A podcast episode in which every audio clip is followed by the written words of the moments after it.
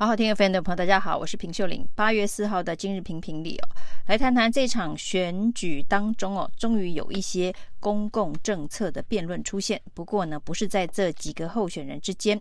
而是呢，审计部最近公布了一些报告。那这些报告呢，当然是在检讨政府预算执行的状况。那其中呢，前瞻建设第一期到第三期相关预算的内容揭露，引发了。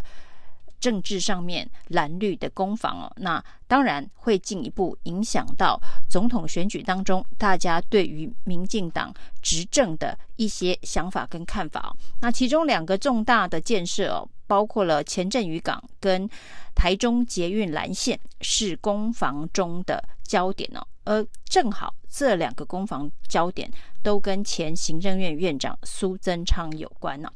那苏贞昌还魂呐，在这场选战当中，那特别是他针对这两项建设所遭受的批评，啊，主动跳出来接战呢，那这个炮火非常的猛烈，杠上了这个两大建设批评的声音哦。那在前镇渔港的部分呢，因为在审计部的报告当中发现哦，原本。这一个前镇渔港申请改善的经费是三千万，没想到最后行政院核定的是八十一亿，从三千万到八十一亿哦，是非常重大幅度的增加。那当然引起外界的哗然哦，就是要五毛居然给了五十块啊，那这样子的一个。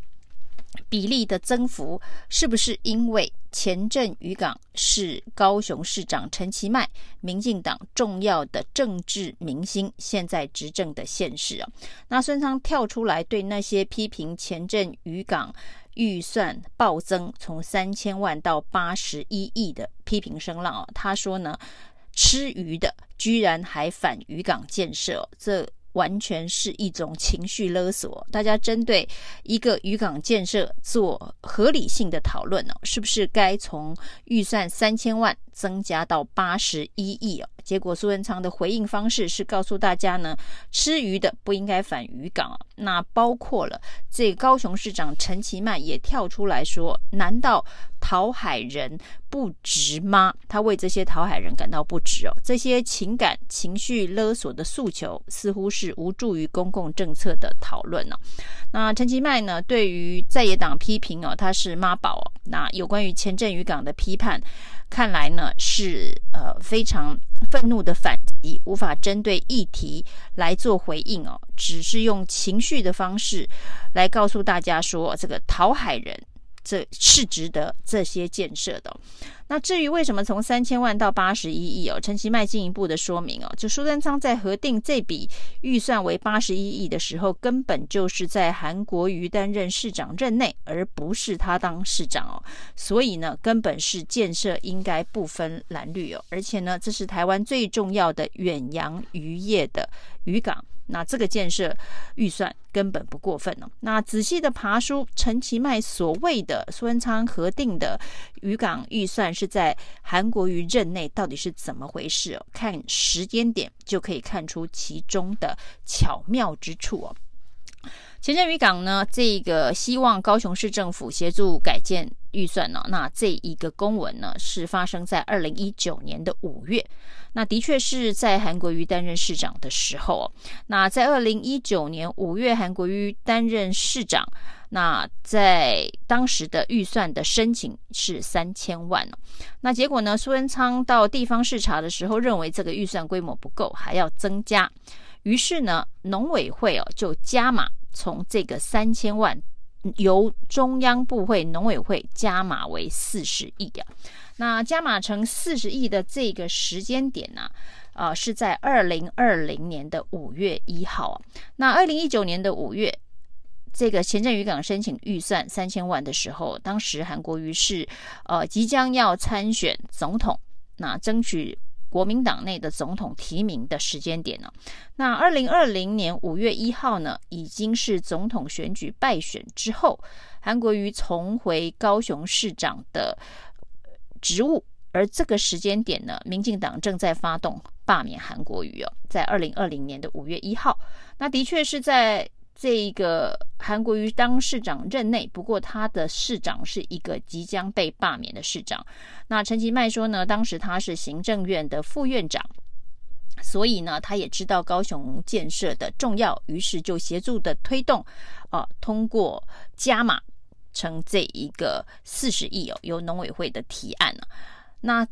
当时的陈其迈的角色就是即将辞官回到高雄参加韩国瑜市长被罢免之后的高雄市长补选了。在陈其迈的政治生涯规划当中，应该可以很清楚的看到这个时间表。所以呢，他以行政院副院长的身份呢，核定了。这一笔前镇渔港四十亿的预算哦，这有没有为自己的选举暖身起跑的意涵呢？时间点的巧合，其实各界很难不做这样的联想跟怀疑哦。那后来呢？当然，前镇渔港的预算是从四十亿又再度的增加为八十一亿哦。那从四十到八十一亿的这个时间点呢，就绝对是陈其迈担任高雄市市长的任内所增加的，那就是一个预算倍增啊。那所以呢，前面从三千万到四十亿，的确是在韩国瑜担任市长。但是呢，这四十亿核定的时间点是韩国瑜即将被罢免，陈其迈即将投入高雄市长补选的关键时刻。所以这整个操作没有政治考虑，呃，外界是很难相信的。那陈其迈现在却高喊说：“哎，预算建设本来就不分蓝绿哦，不要用这样子蓝绿的眼光来看待啊。”那显然说服力是蛮薄弱的，而且提到这个所谓的远洋渔业的重要性哦，最近非常红的台剧叫做《八尺门的辩护人》里头的雄风船业老大的政商实力啊，各界都很清楚。而这一次呢，前镇渔港的预算从三千万暴增为八十一亿哦，有没有像雄风船业老大这样子的一个政商利益牵扯其中哦？其实才是这一次有关于预算暴增，外界必须深入探讨跟解释的地方哦。那另外呢，这个为了哦要这个围魏救赵，抢救高雄市在前瞻预算一到三期哦，其实除了前镇渔港的争议之外哦，整个一到三期的前瞻预算建设五千三百五十八亿当中的一千两百六十五亿哦，是拨给高雄市，那占了将近四分之一哦，就是一个高雄市占了全台湾前瞻预算的百分之二十五。是台北市所拿到的预算的九倍。那针对这样子的一个呃比例上面的重大的差异哦，其实仔细看一下前瞻预算一到三期的这一个各县市的分配啊，最少的是嘉义市啊，分配的是三十亿而已哦，甚至比离岛都还要少。那在这个蓝绿的分配到底有没有这一个差别待遇？可以看到第一名的高雄市拿了一千两百六十五亿哦。那后面的这个台南嘉义县，这都是绿色执政哦。那唯一在前六名排名里头的新北市，那人口呃的确跟其他县市比起来差非常非常的多，拿到了九百多亿。另外呢，就是台中市啊，它是在六都里头呢，这个仅次于仅呃领先台北市，呃拿到两百多亿的。所以呢，这个台中市长卢秀燕也针对中捷蓝线被压案哦，一直到现在没有办法核定哦，这个提出不平之名哦。那中捷蓝线被压案。原来也是苏贞昌的指示哦。那针对这样子的一个事情呢，这一个苏贞昌说，因为国库的支出是全民啊，必须为全民看紧荷包，而台中的捷运呢，在路线上面的调整预算居然暴增了六百多亿哦，所以他当然要挡。那对于台中市政府来讲哦，如果认为这个相关的预算的调整呃不合理，或是有意见要做修改的话哦，的确是可以。呃，互相的沟通跟讨论，但这个整个案子啊，在去年的九月，交通部就已经核定了。那对于轨道建设、捷运建设，交通部应该是属于行政院内的专业部会啊。